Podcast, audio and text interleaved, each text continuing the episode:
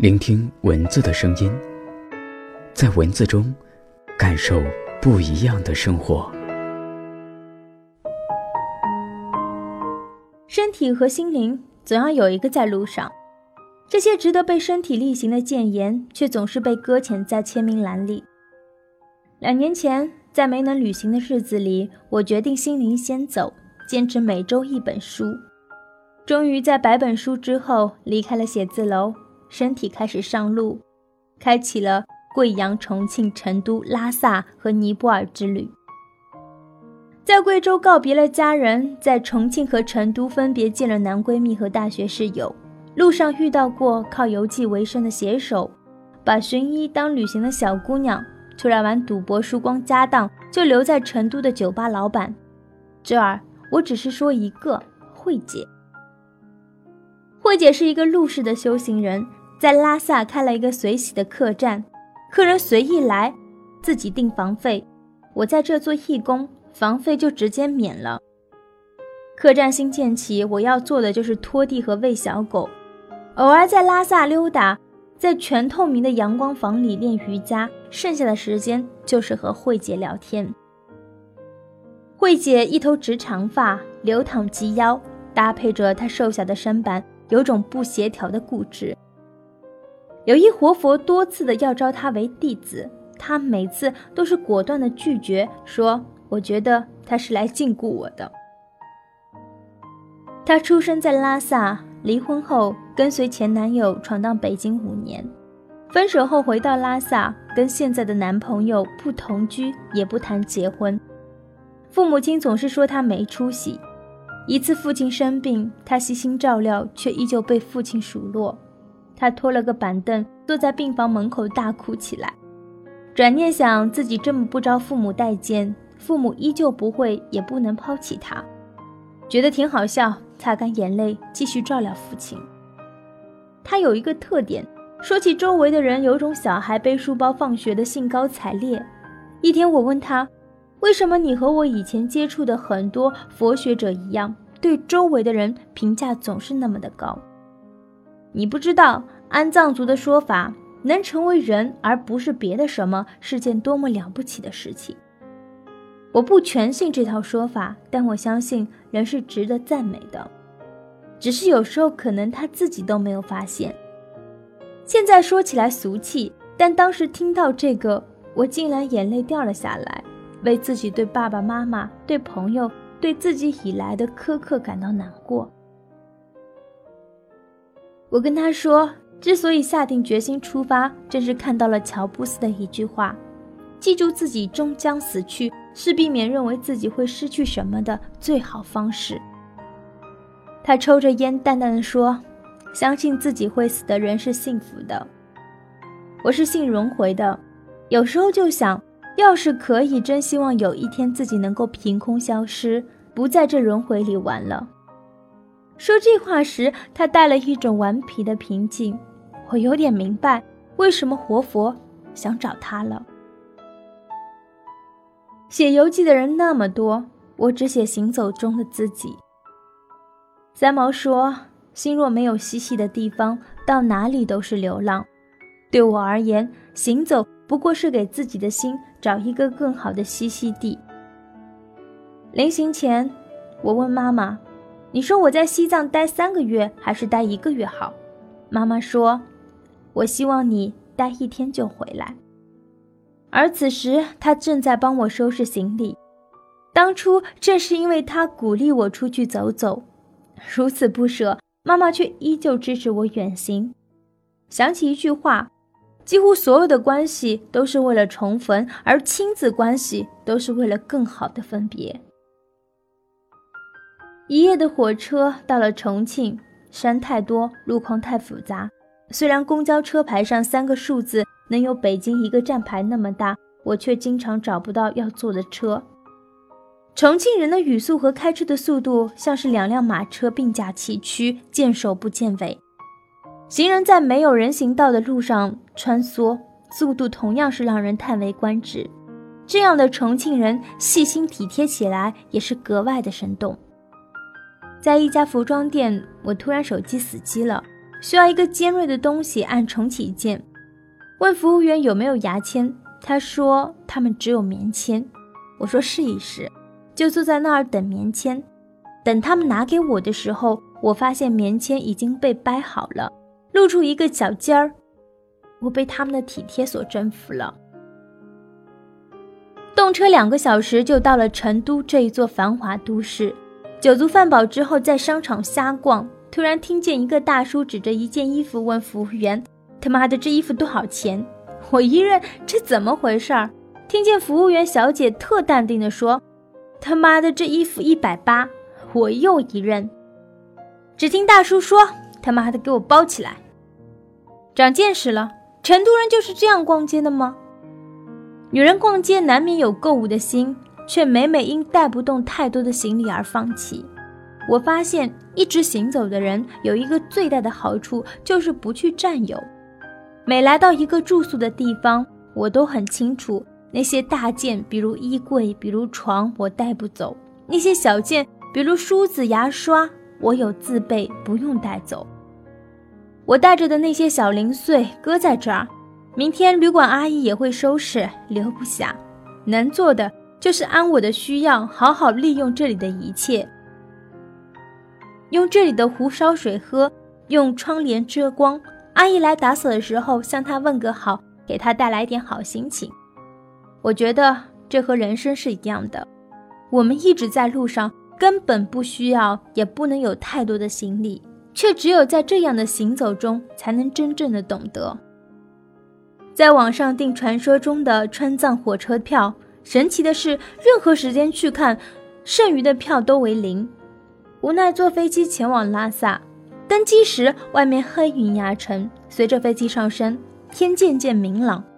当看到刚刚那密布的乌云已经在飞机下，前方一片晴朗，不免感叹：明明自己刚刚还在乌云笼罩中，和即将要来到的雷电风雨对抗，如今却在它之上围观了。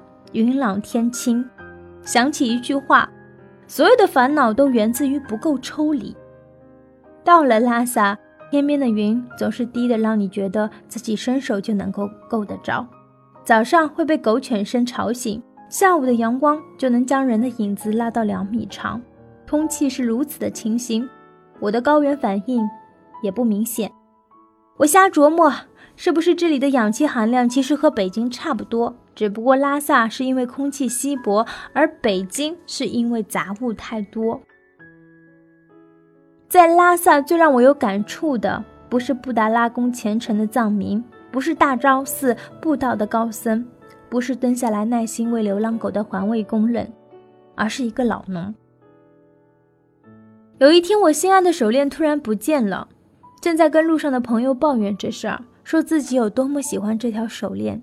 同行的一个很不起眼的老农忽然回头说了一句：“你又不是不会死。”是啊。人间不拆呀！出来还不到一个月，因为临时有事，所以加紧行程去尼泊尔。整理时发现，这一个月也就是一个行李箱、一个小背包、一个房间、一张床、一天几杯水、几碗米饭、几个菜，人真正需要的也真的好少。进入尼泊尔，我到了一个完全陌生的环境，不免心生害怕。但第一天我就打消了这个担忧，在尼泊尔登记住旅馆不需要收护照，你甚至不用把护照给他们，只需要拿一个单子自己写上护照号，他们也不会进行核对，房卡就是你的了。第二天，因为当天没能刷卡，前台直接让我明天再刷。我很好奇，他们就不怕我填假的护照号私奔了？第二天出去借自行车，我问要交押金吗？姑娘说：“你告诉我你的旅馆名字吧。”我说：“你不怕我告诉你的是假的吗？”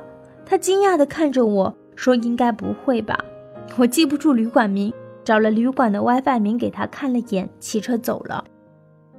尼泊尔被称之为幸福指数最高的国家，也许就是这么来的吧。回来之后，总有人问我收获了些啥。回头看整个旅途，最大的变化是自己。更贪生，但是更不怕死了。在布达拉宫顶上发呆的时候，在拉萨去往樟木遇到山顶落大块沙石的时候，在尼泊尔滑翔的空中被晒得快口吐白沫的时候，我想生活太美了，让我多待会儿吧。一直以来，我都用心生活，直到去年学了儿时一直想学的绘画，没画出个所以然来，我却突然不怕死了。我觉得我做了这个阶段想做的一切。而这趟旅行更像是多出来的礼物。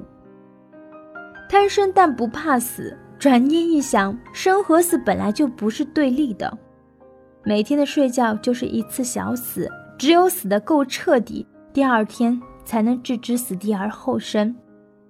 不知道从什么时候开始，当我开始纠结某件事情要不要做的时候，我都会问自己：如果一年以后我就会死，这件事情我还做不做？向死而生，往往能让自己活得更好，而真正好好生活了，也就不怕死了。当然，不怕死不是说了无牵挂，因为还有家，不能说完全死而无憾。我会想，如果能有个人和我分享一切，该有多好。女人都向往爱情，只是我愿意承认而已。如今看过这些，走过一路，一不小心更加向往爱情了。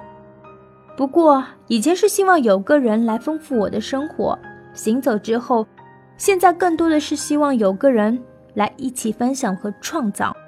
正如李健唱的：“多想你在我身边，看生命变化无常，一起贪生，一起不怕死。”我知道，并不是所有鸟儿都飞翔，当夏天过去后，还。有些花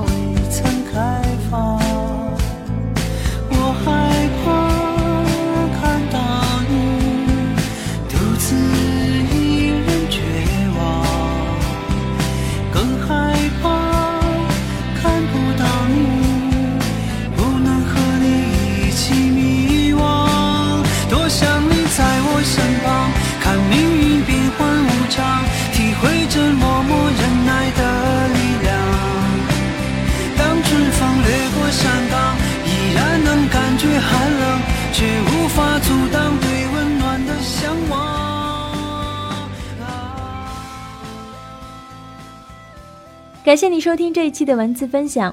这篇文章呢，是来自严双双所写的《遇见贪生但不怕死的自己》。节目最后呢，跟你说一下我们的互动方式：节目下方给我留言，新浪微博、微信公众平台搜索“玄念桃”，玄幻的玄，思念的念，桃子桃。